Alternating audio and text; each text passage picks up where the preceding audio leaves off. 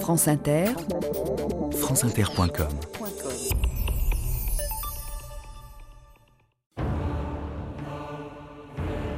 Nous admettons le droit et même le devoir des races supérieures d'attirer à elles celles qui ne sont pas arrivées à un même degré de culture et de les appeler au progrès.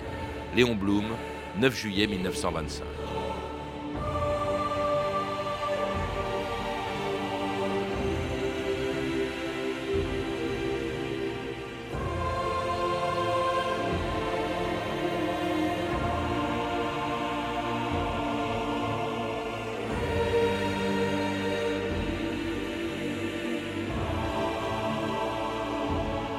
2000 ans d'histoire.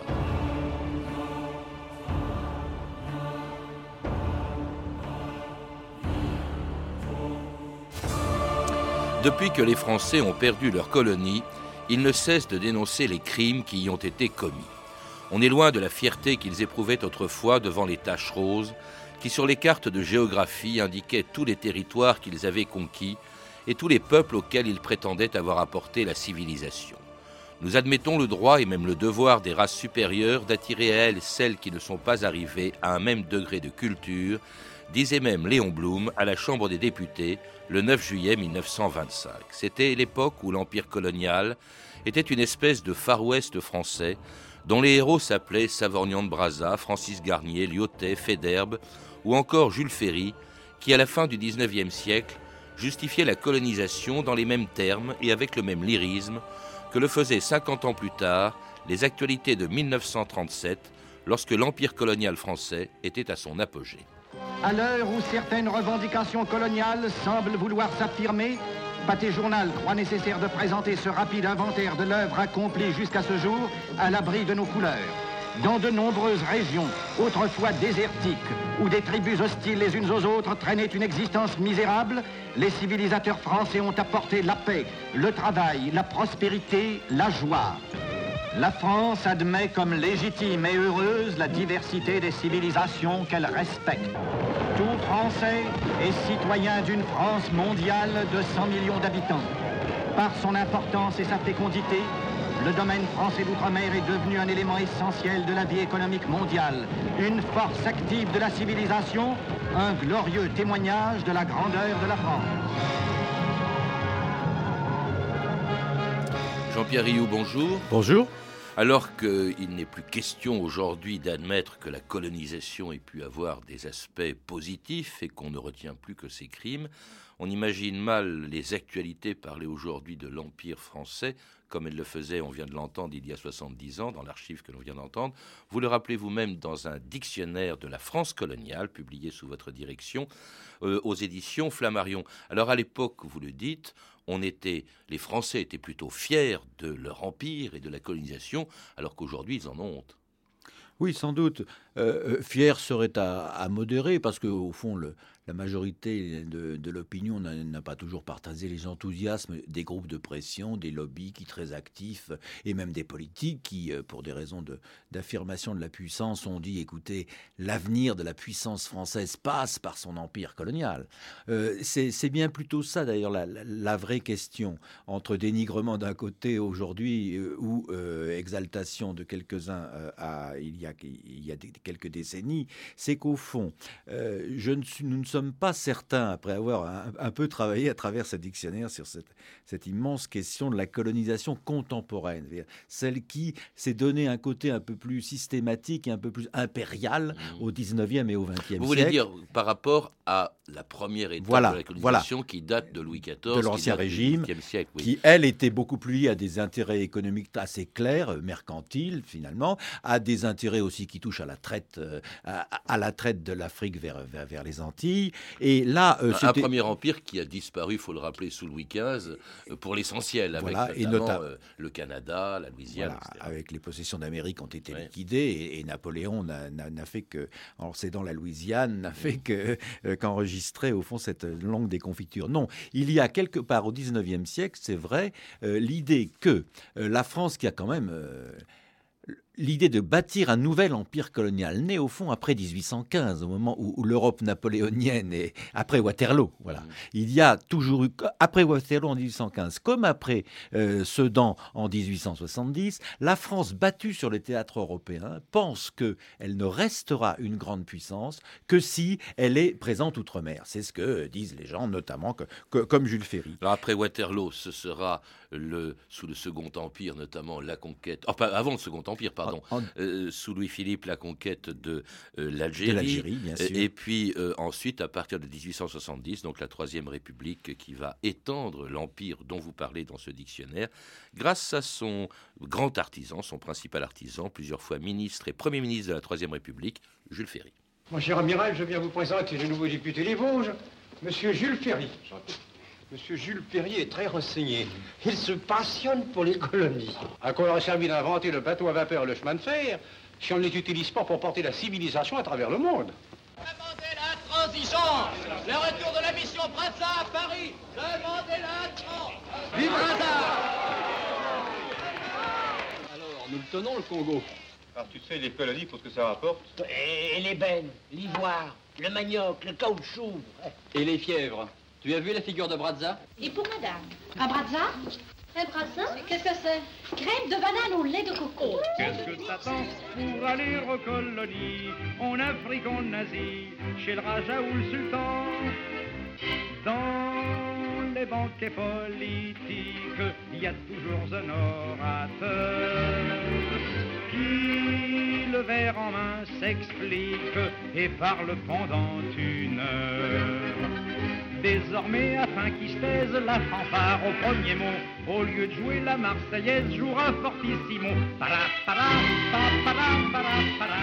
Qu'est-ce que t'attends pour aller aux colonies? C'était une chanson de Tramel en 1931. Les colonies dont la conquête, Jean-Pierre Rioux, a suscité des polémiques dès le début, justement, de euh, la construction de cet empire colonial de la Troisième République.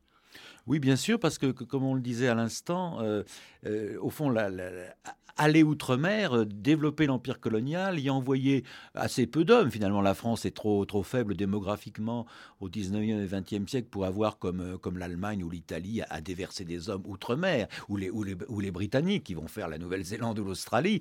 Non, la, France, c'est, je le répète toujours, l'idée que c'est au-delà des mers que l'on va compenser les, les défaites sur le théâtre européen et au fond que l'on va tenter de restaurer, revivifier une puissance, une présence de la France au monde. Mais c'est, ce, cette polémique, en fait, elle dépasse un peu les clivages partisans traditionnels. Vous vous rappelez une chose qui est quand même étonnante, quand on sait que la gauche était plutôt pour anticolonialiste et pour la fin des guerres coloniales au XXe siècle, elle était plutôt favorable à la colonisation au XIXe siècle, Jean-Pierre Rioux. Bien sûr, bien sûr. Dès lors que, et là nous revenons à Jules Ferry, dont on entendait tout à l'heure quelques arguments, euh, Jules Ferry a toujours, mêlé, a toujours mêlé trois arguments. Il n'avait pas du tout de pensée d'un système colonial, ni même d'une politique coloniale, mais il disait trois choses. Un, ah, et là c'est un raisonnement de l'époque, si je puis dire, c'est les luttes Saint-Dié, luttes du, du textile de Saint-Dié aussi, qui dit, écoutez, euh, à l'époque moderne, euh, la politique coloniale doit être fille de la politique industrielle. Bon, très bien, il s'agit d'être présent sur des marchés. Bon, mais il dit aussi, puisque nous sommes une république, et ça, la France est tout à fait originale dans ce, euh, en ceci il faut que nous portions aux races, il faut que les races supérieures apportent quelque chose aux races inférieures. C'est ce que dira en 25 Léon Blum. Exactement. Dans, la bouche de Léon Blum, c'est encore plus surprenant. Voilà, vous avez bien fait de le citer euh, tout à l'heure. Euh, et donc, la France, la République française, exporte en colonisant ses lumières, exporte son humanisme civilisateur. Même le socialiste Jaurès au début soutient l'effort bah, colonial. Nous savons aussi combien à propos de l'Algérie, euh, la SFIO de Guy Mollet, au temps de la guerre d'Algérie, n'a pas hésité à faire envoyer le, contingent en Algérie pour, euh, pour défendre la présence française en Algérie, que je sache. Il y a quand même un couac à gauche en ce qui concerne la colonisation, c'est Clémenceau. Lui, Clémenceau, il est plutôt hostile, il fait plutôt partie du camp des Voilà. adversaires Alors, de la colonisation. Oui, alors c'est pour ça. Le, le grand débat, il est en 1885 à la Chambre. Ju- Jules Ferry est menacé et va être abattu euh, pour cause de- d'expédition au Tonkin et pour des difficultés à Madagascar. Donc, il, est, il- est en empire. Alors, les trois arguments, je les répète. Le, le premier est l'économique. Le deuxième est l'humanisme civilisateur et les lumières. On va les éclairer au passage, finalement. hein. On va leur apporter de- du mieux, du plus, du bonheur, du mieux-être. etc. Et trois, c'est le national. Une grande nation n'existe que si elle rayonne. Elle rayonne. Argument alors là considérable qui ira jusqu'au bout, jusqu'au général de Gaulle. De Gaulle dit il faut nous lâcher l'Algérie parce que l'avenir et la puissance de la France, il est désormais en nous-mêmes, il est en Europe, il est dans l'Hexagone. Alors Clémenceau a ça dit. Alors, il est un des rares. hein. Toute la gauche, comme on vient de le rappeler, est assez très très très partagée, très partagée longtemps, euh, socialistes compris. Clémenceau rétorque à Jules Ferry ceci, la phrase est absolument magnifique dans le débat de 1885, N'essayons pas de revêtir la violence du nom hypocrite de civilisation. Et il ajoute Mon patriotisme est en France. Alors, il rejoint en cela la droite nationaliste, Déroulède, qui, considère que euh, l'essentiel, c'est la revanche contre l'Allemagne. Il faut récupérer euh, euh, l'Alsace et la Lorraine perdues en 1870, euh, plutôt que de distraire l'armée française en l'envoyant conquérir les colonies. J'ai perdu deux sœurs, disait Déroulède, vous m'offrez 20 domestiques. Alors il y a aussi des lobbies, il y a le parti colonial, comme on l'appelait, qui lui aussi transcende un peu tous les clivages politiques de Jeanne Étienne, Jean-Pierre Rioux. Tout à fait, comme on le disait en politique, puisqu'au fond c'est quelqu'un qui ne se présente pas comme ni de droite ni de gauche et qu'on appelle le général de Gaulle qui a, tourné la page, qui a refermé la boîte à chagrin euh, en 1962, euh, avec beaucoup de dégâts collatéraux, la question n'est pas là pour l'instant. Euh, c'est vrai que euh, le lobbying colonial, le parti colonial a été très disparate, mêlant tout simplement des intellectuels soucieux euh, de- d'apporter les lumières. Beaucoup de francs-maçons dans tout ça qui, qui pensent qu'on va éclairer, on va éclairer le monde au passage. Beaucoup d'intérêts économiques, ça va de soi, des intérêts de médiation, de presse, beaucoup de transporteurs, beaucoup d'intérêts des grandes villes françaises ou des grands ports français comme Marseille euh, qui euh, sont tout à fait à la pointe du développement colonial et, et du commerce. Et puis il y avait aussi le principal instrument de la conquête coloniale, l'armée. Les soldats qui les premiers vinrent dans ces nouveaux pays étaient en même temps agriculteurs, ingénieurs, colons. Ils tracèrent les premières routes, lancèrent les premiers ponts et se mirent courageusement à défricher les terres.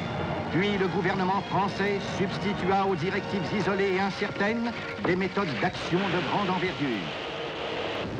Nos possessions produisent d'abondantes richesses. La France n'en conserve d'ailleurs pas le monopole. Tous les pays peuvent s'approvisionner dans les colonies que son labeur a fécondées.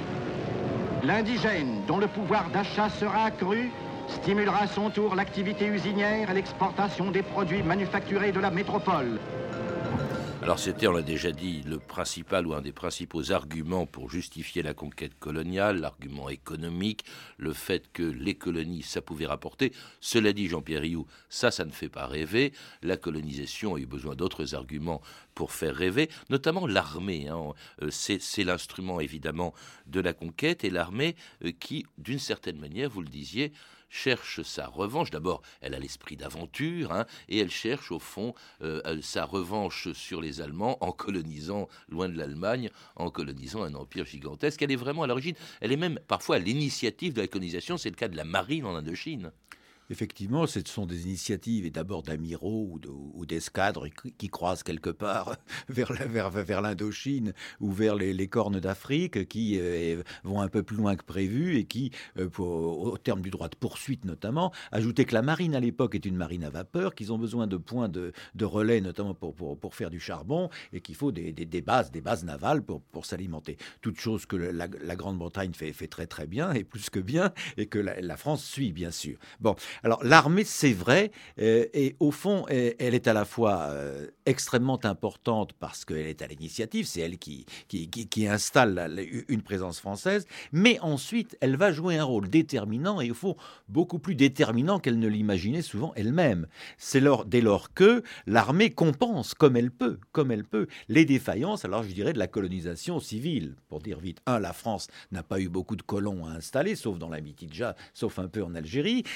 Bon, on l'a entendu, elle défriche, elle, alors, elle, construit donc, des routes. L'armée se substitue, elle, peut, elle peut tenter la mettre en valeur, la, la mise en valeur, elle peut lancer l'administration, elle peut se, se, substituer aux administrateurs qui sont souvent pas très nombreux et au début pas très bons, euh, il faut bien le dire, euh, souvent avec beaucoup d'aventuriers, beaucoup de gens qui font ça un peu par, par, par substitution et par compensation de beaucoup d'autres déceptions en métropole, parfois, mais en même temps, elle, elle, elle, elle, elle est constamment sur le qui-vive, parce que, quels que soient les accords avec les élites locales, quels que soient les accords avec les chefs, quels que soient les accords avec euh, les, les, les petits émirs ou, ou, ou, ou les rois euh, euh, il y a quand même un territoire à surveiller constamment, euh, où euh, la pacification, comme on disait, n'a jamais été totale. Et, et très où brutal. Donc, hein, et ça, donc c'est très brutal, début, avec des coups de, après, avec, avec des, des, des, des, retours de flamme, si je puis dire, constants. La violence initiale de la conquête, qui a effectivement broyé et disloqué toutes les sociétés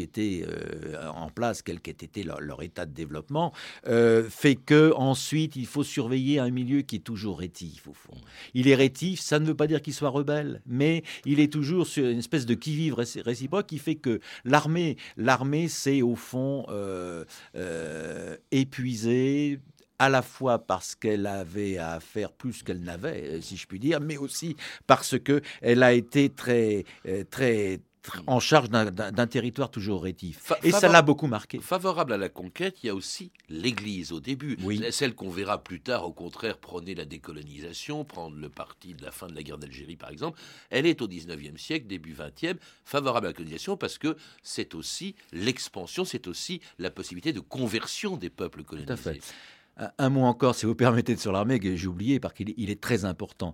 L'intelligence, finalement, de, l'armée sur place a été aussi de dire que les troupes indigènes, les, supplétifs indigènes, qui allaient, qui allaient être enrôlés très vite, joueraient un rôle déterminant. Et c'était bien raisonné puisque évidemment les, les, les, aventures, les mésaventures guerrières de la, de, de, la métropole au cours des deux guerres mondiales notamment ont fait que le, quand on dit armée, il faut toujours penser évidemment euh, troupes indigènes aussi, mmh. hein, et ce qu'on a, a, pu appeler en 14 la force noire par exemple, et ce qui a été au temps de la France libre, évidemment pas de, pas de France libre sans secours des troupes de l'Empire. Alors pour venir aux au, au missionnaires, d'abord les historiens aujourd'hui euh, considèrent ça de, de manière peut-être un peu plus et, et, ça va être, je crois, euh, révélé au grand public dans, dans, les années qui viennent. Ce sont plus souvent des femmes que des hommes, ce sont plus souvent des religieuses ah oui. que des religieux, tout à fait, puisque le 19e siècle est un, un très grand siècle, vous le savez, dans, pour les ordres religieux féminins. Et bon, bref, donc tout ce qui est très souvent alphabétisation, début de début de début d'édification d'une d'une élite indigène euh, auprès des, des, des, chefs et des, des, des responsables. Bon, tout ça est, est une œuvre extrêmement importante, mais où les missionnaires sont toujours partagés, parce qu'ils sont toujours, euh, hommes ou femmes, si j'ose dire, ils sont toujours partagés entre, au fond, le service de la patrie, bien sûr, et le service propre de leurs chrétiens indigènes qu'ils ont convertis. Alors il y a les missionnaires, mais il y a aussi une présence dont on dit qu'elle a apporté beaucoup euh, dans les colonies. Euh, c'est bien sûr celle des médecins, la médecine qui a été très active, euh, évidemment qu'on mettait en avant. Là, euh, il y avait aussi, bien entendu, euh, les instituteurs qui étaient l'instrument de l'apport, si je puis dire, de la civilisation, pour employer le mot de, de Léon Blum, de ce que pouvaient apporter aux indigènes, comme on les appelait, et comme on les appelait aussi quand ils venaient à Paris, justement à l'exposition coloniale de 1931. Actuellement, à l'exposition coloniale, dans un pavillon qui se trouve dans le palais du Maroc. Cette ligue fait tous les jours des cours d'abord pour les indigènes des souks tunisiens, algériens et marocains. Ensuite, pour les militaires du Soudan et du Sénégal. Nous allons prendre la seconde leçon. Vous allez lire après moi. Ça c'est Oh Bon, ça c'est Ah Alors, excusez-moi ça. Mère, mère,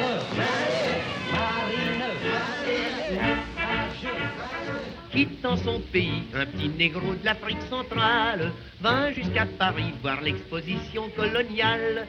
C'était né nulle part, un joyeux lascar, pour être élégant, c'est aux pieds qu'il mettait ses gants. Nénuphar, ça dure tard, mettez un petit rigolard. T'es nu comme un verre, tu as le nez en l'air et les cheveux en paille de fer. Nénuphar. Nénuphar, bah, c'était la chanson officielle de cette exposition coloniale de 1931. C'est incroyable d'ailleurs cette espèce de condescendance dont manifestement on s'en rendait pas compte, dont on traitait ces Africains, ces négros comme le dit cette chanson, euh, qui en plus venaient de loin pour assister au fond au spectacle, à la mise en scène de cet extraordinaire empire qui fascinait les gens, mais qui avait quelque chose de très humiliant bien sûr pour ceux qui étaient exposés presque comme des bêtes curieuses à Vincennes, cette expo coloniale à laquelle vous consacrez tout un chapitre, euh, Jean-Pierre Rioux. Oui, il faut soigneusement distinguer les, lieux parce que Nénuphar, a du retard, euh, c'est pas partout. Il y a l'expo elle-même en 1931 à Vincennes, euh, euh, à l'entrée du bois de Vincennes et sur l'emplacement actuel de, la Porte Dorée et, de la Cité nationale de l'immigration aujourd'hui. là, c'est une, grande exposition assez bien orchestrée et dirigée par l'IOT lui-même, n'est-ce pas, qui est le, principal commissaire de tout cela. 33 millions de visiteurs en 6 mois visiteurs. Ça veut dire que beaucoup de gens y vont plusieurs fois. On y traîne les enfants. C'est un très grand événement.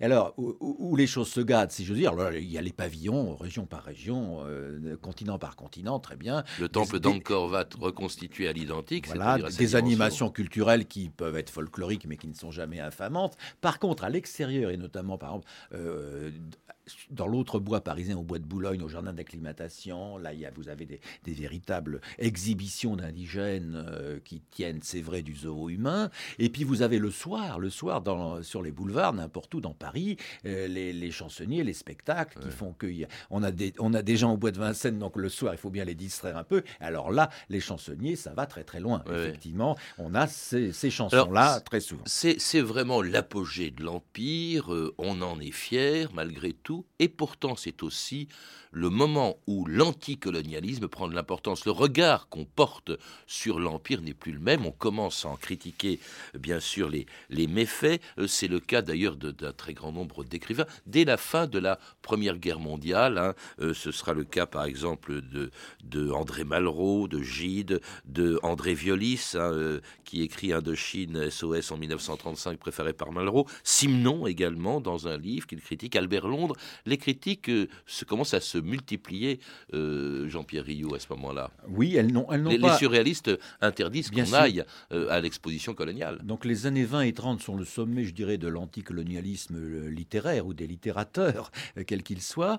ça n'a jamais un effet décisif sur l'opinion, hein, où l'anticolonialisme n'aura jamais beaucoup mordu, mais il y a aussi un anticolonialisme politique assez actif, et notamment, y compris des minorités très actives à gauche, ça veut dire le Parti communiste. Parti communiste contre l'expédition du Maroc, par exemple. Voilà, qui s'oppose à la guerre du Rif euh, dans, dans, les années 20, euh, avant de, d'avoir des, je dirais, des solutions et des intentions un peu plus complexes après dans les années 30 et, 40 et 50, mais peu importe. Effectivement, il y a là notamment des grands reportages, vous avez cité Violis, on pourrait citer Albert Londres, on pourrait, mmh. euh, vous avez de grands écrivains qui, qui là-bas, et notamment le voyage au Congo, au Congo d'André Gide a été très lu, car c'est une description, c'est probablement une des meilleures descriptions, les, les plus sèches à la pointe sèche, vraiment dans cette espèce de zone qui est la Cendrillon de l'Empire français, qui est le Congo, n'est-ce pas, qui est une zone totalement sous-administrée et livrée, alors là, aux compagnies, aux compagnies qui exploitent et surexploitent, y compris, il faut quand même, il y a des, dizaines de milliers de morts, notamment pour construire le Congo-Océan, n'est-ce pas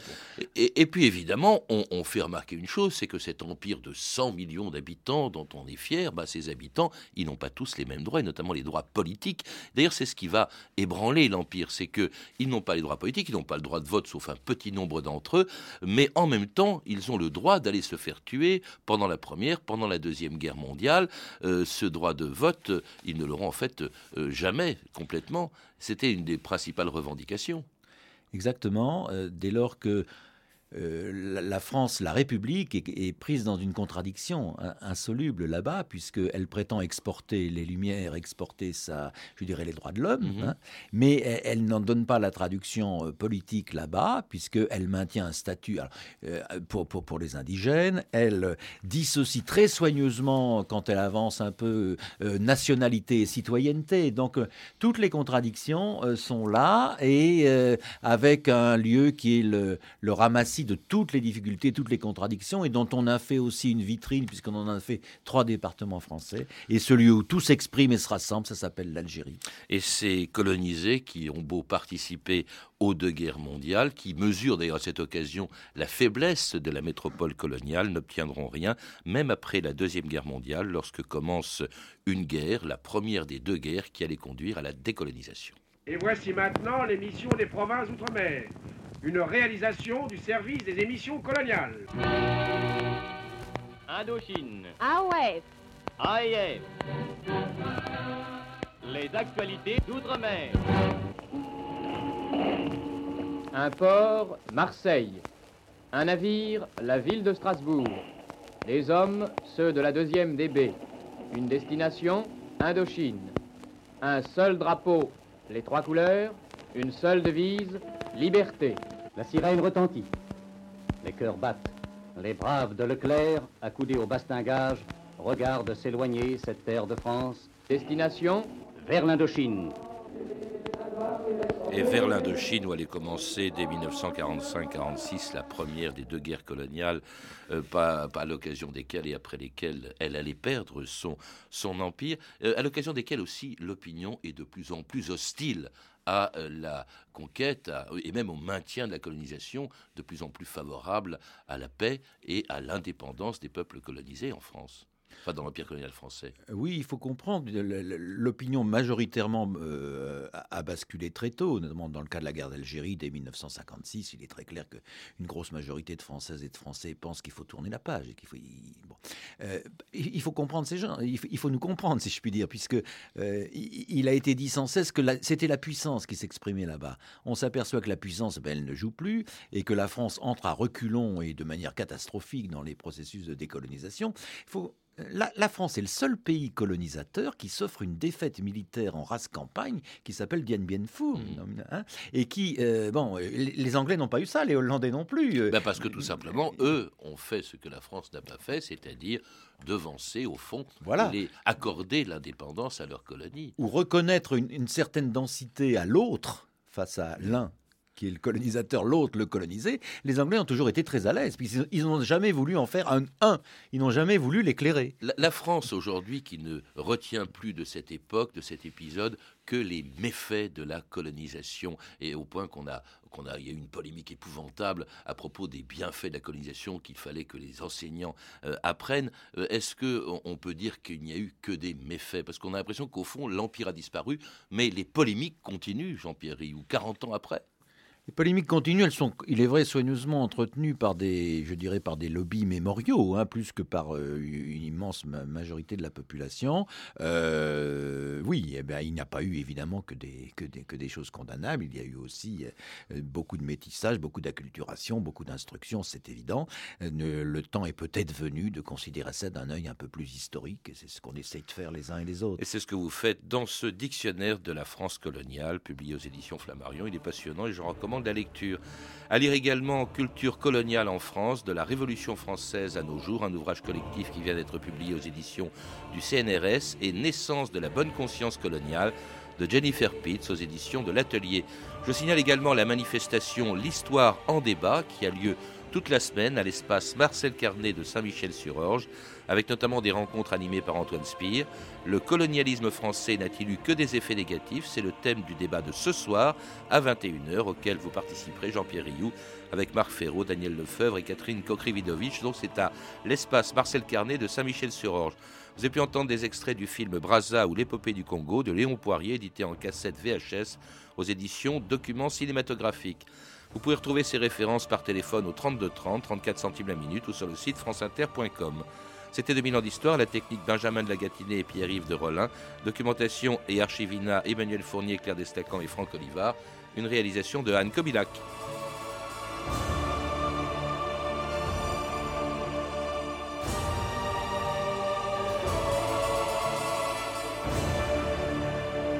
Demain, dans notre émission, l'histoire croisée de trois écrivains, Drieux-La Rochelle, Aragon et Malraux.